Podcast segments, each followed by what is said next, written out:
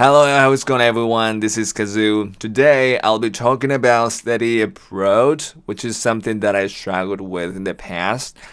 But now, okay, let me switch Japanese. ということですね、今日は留学について話していこうと思います。で、 留学の中でも特にその中期留学とかをしなかったりだとか、えー、留学をしなかったりしても、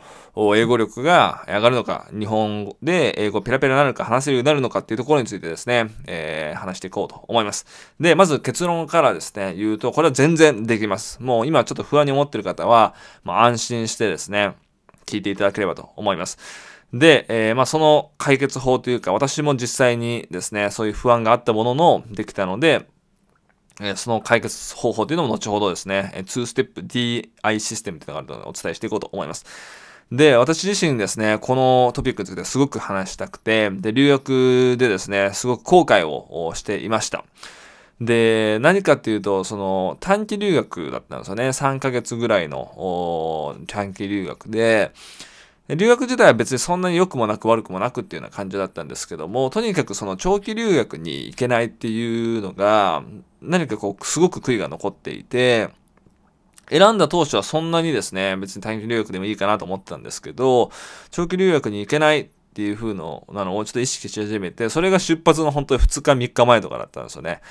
で、今になってなんかその長期留学にすごく行きたくなって、で、そこあたりからやっぱ長期留学にしたきゃよかったなってずーっと思いながら過ごして、長期留学期間、あ留学期間中もですね、えーそういうふうに過ごしていました。でもちろんその留学期間がどれくらいが、あの、長期留学に当たるのかっていうところもあると思うんですけども、とりあえずこの動画の中では、えー、3ヶ月未満を短期留学、それ以上をちょっと長期留学っていうふうに、まあ僕の中で定義したいなと思います。まあインターネットで検索した結果、そんな感じのことが書いてあることが多かったので、とりあえずそこで、えー、設定したいと思います。で、で、本当にその、まあ自分はこう短い留学だし、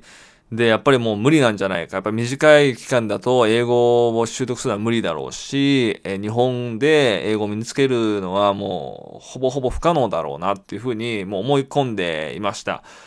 で、もう本当にすごく後悔が強かったのをすごく覚えてるんですけど、それでもうあんまり寝られない時とかもありましたし、留学の終わりに近づくにつれて、で、もうどんどんどんどん日本に帰らなきゃとか、もっと早くしときゃよかったとか、本当に長期留学に行くような人を見て、羨ましい。で、やっぱり英語が話せる人はみんな長期留学してる人だろうなとか、留学してる人が多いなっていうのは、周りにもそうだったので、ああ、もう自分はもう周りに比べてダメだなとかっていうのをすごく思って落ち込んでいました。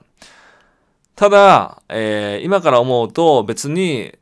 長期留学に行かなかったとしても、英語力は全然見つけられるなと、今だから思います。なので今本当にそういうので悩んでる方がいれば、もう全然安心して、まあ今留学中の方も、留学行く前の方も、留学帰ってきた後の方も絶対にですね、英語力というのは日本語で上げられるので安心まずしていただきたいなと思います。で、まあ最初ですね、本当にその後悔をしながら、こう帰ってきたりとか帰ってきても英語力上げるの無理だなっていうふうに思ってたんですけど、まあある時、その母にですね、留学しなかったとしても日本でも英語力上げられるでしょみたいなことをズバッて言われて、それでなんかこう、パッてハッて気づいて、確かにこう、絶対決めつけるのは良くないなと思って、で、いろんなですね、留学してない人で、英語力を身につけてる人を探して、まあ、研究とかしていったんですよね。で、その時に、えー、まあ、気づいたこととか、まあ、今、ま、今から思うと気づいたことがですね、あって、それが今日お伝えする2ステップ。この2ステップを、まあ、できてるかできてないかで、英語力が日本でも上がるか上がらないかっていうのは決まってくるかなと思っています。でその2ステップのですね、えー、背景に、あることが少しあるのでちょっと説明していきたいんですけど、そもそも留学をしている人と留学をしてない人、あ留学すみません、留学をしている人の中でもできる人と、上達する人と上達しない人がやっぱいる。っていうのはよく、まあ、皆さん聞いたことあると思うんですけど、上達する人と上達しない人っていうのはやっぱり、まあ、一定のやっぱ違いがあるかなと思います。例えば日本人の人と、まあ、つるんでいたりだとか、えー、外国人の人とだけつるむ。それだけでもやっぱ違いは出てくるので、そこでいろいろ考えた結果、僕は、えー、その2つのことにやっぱ集約されるんじゃないかなというふうに思っています。一つは、えー、まず、えー需要があるってことですね。自分が英語を学習をせざるを得ない状況に追い込めているか。まあ、留学がその点からやっぱ追い込みやすいと思うんですけども、やっぱり日本人だけどつるんでると、そういった環境にまず入りにくい。それが一つですね。二つ目はもう英語に常に触れているような状況であるか。っていうことをですね。この、えー、条件がすごく大切です。で、プラスもう一個あって、それは、その英会話をするときに、えー、そもそも基礎的な力が身についているか、ここも結構大事なので、これはちょっと最後の方ですね、紹介していきたいと思います。で、まず、この2ステップって先ほどからお伝えしてるんですけども、この2ステップ僕は DI システムというふうに呼んでて、これちょっとさっきの背景のところに繋がるんですけど、demand to immersion。demand to immersion。この2つですね。で、これ demand っていうのは英語を使用をせざるを得ない状況にいるか、まあ需要があるかっていうのと immersion というのは自分が英語にこう取り囲まれているような環境にしかいるかっていうこの二つですね。この二つがやっぱり日本で英語力を身につけられている人、まあ、僕自身もそうですし、えー、そういったところを意識するっていうのがすごく大事だなと思います。日本で学習するにあたって。で、まずこの demand っていうところですね。留学をしていると、やっぱり外国人と話さないといけなかったりだとか、あの、スーパーに行っても本当にですね、英語を使わないといけないので、もう自動的にそこのですね、えー、demand で英語を使用せざるを得ない状況というのは作りやすいんですけど、日本だとなかなか難しいかなと思います。日本にいると、日本でやっぱ生活できてしまうので。ただ、まずこの、えー、demand っていうのを作らない限りは、えー、英語力をですね、必死にまず上げようっていう思いがないので、えー、続かないですし、やっぱり話せるようになるまで、えー、こう努力ができないですね。ここの部分がまず大事なので、えー、ここの部分が、について話していきたいんですけど、まあ僕自身はですね、その英語をやっぱり使用せざるを得ない状況を、まあ、作るためにですね、いろいろほどしてきました。で、ある時はですね、例えば、アメリカにですね、一人でも行くことを決めて、2週間ぐらいですね、アメリカに滞在することを決めました。でその時にその現地の人と、えー、会って、現地の人にですね、止めてもらうみたいな感じで、えー、機会を作ってですね、無理やり自分でチケットも取ってですね、一人で何にも、飛行機のですね、その乗り換えとかも全然わかんなかったんですけど、とりあえずチケットだけ予約しました。でそこまでチケット予約して友達の人に食べてほしいっていう風に、まあ、お願いする。そこまでやってしまうとやっぱりもう行くしかないので、とりあえずそのディマンドっていうのをもうとにかく作り出して、あの、自分を追い込むっていうような状況を作りました。英語が絶対勉強しないといけないという状況。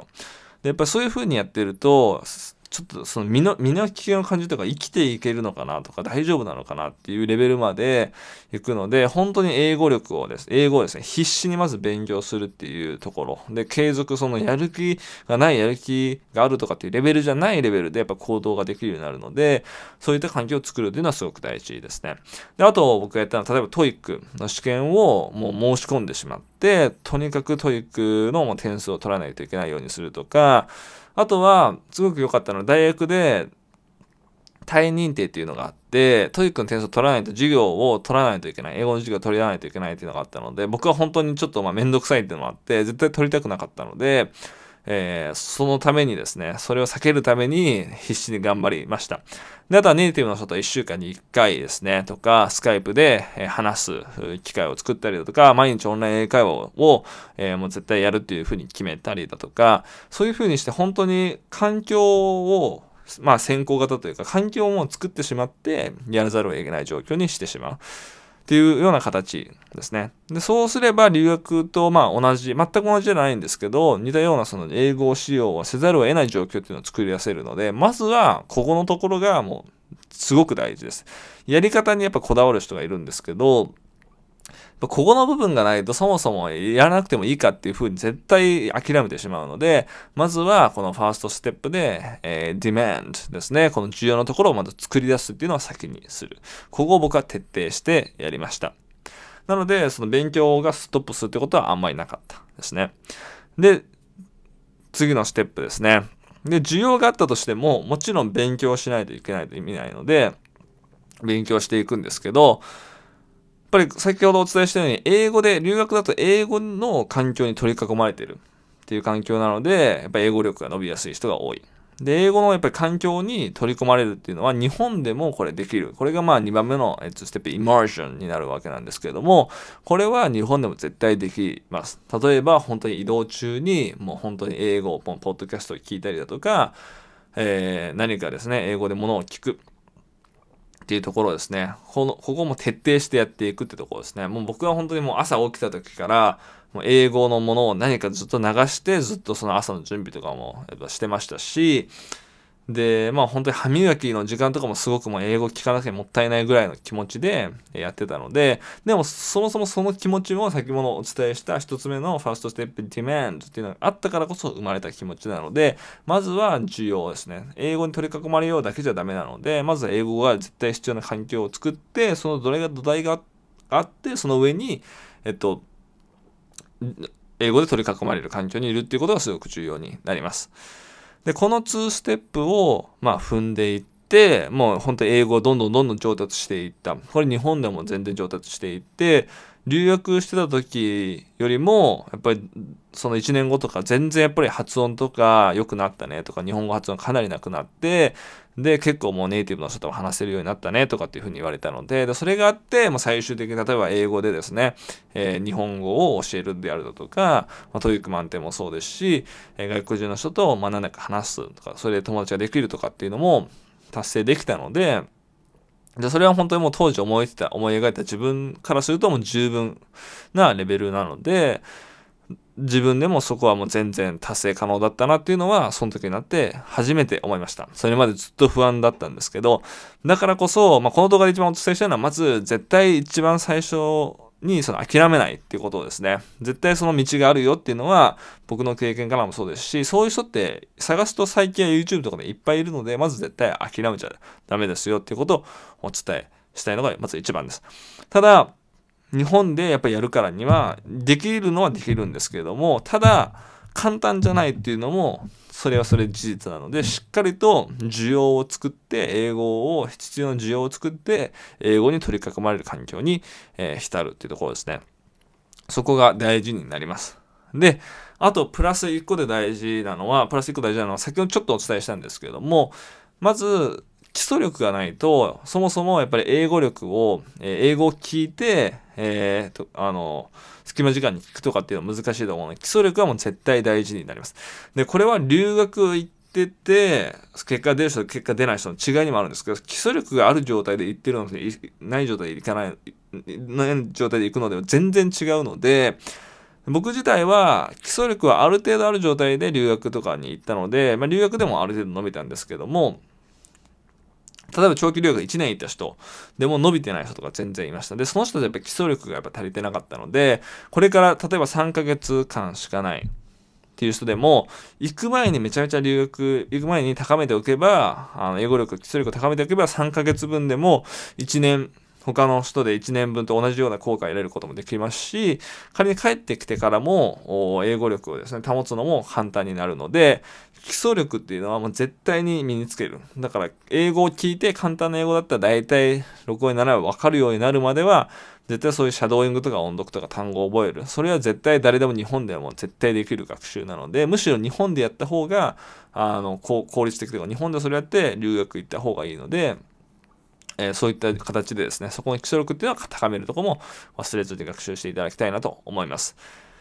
はい。という形でですね、今日いろいろ話したんですけれども、えー、まとめるとですね、まず絶対にその長期留学とかなかったとしても、仮に長期留学じゃなくて短期留学だったとしても、え英語力は絶対上がりますよ。絶対こう上がりますよってことをですね。まずはそれを信じて、信じた上でやっぱ戦略的に学習しないといけないので、まず需要をしっかり生み出す。でその上で、え英語に、え、浸るですね。この demand と、えー、immersion, DI システムを使う。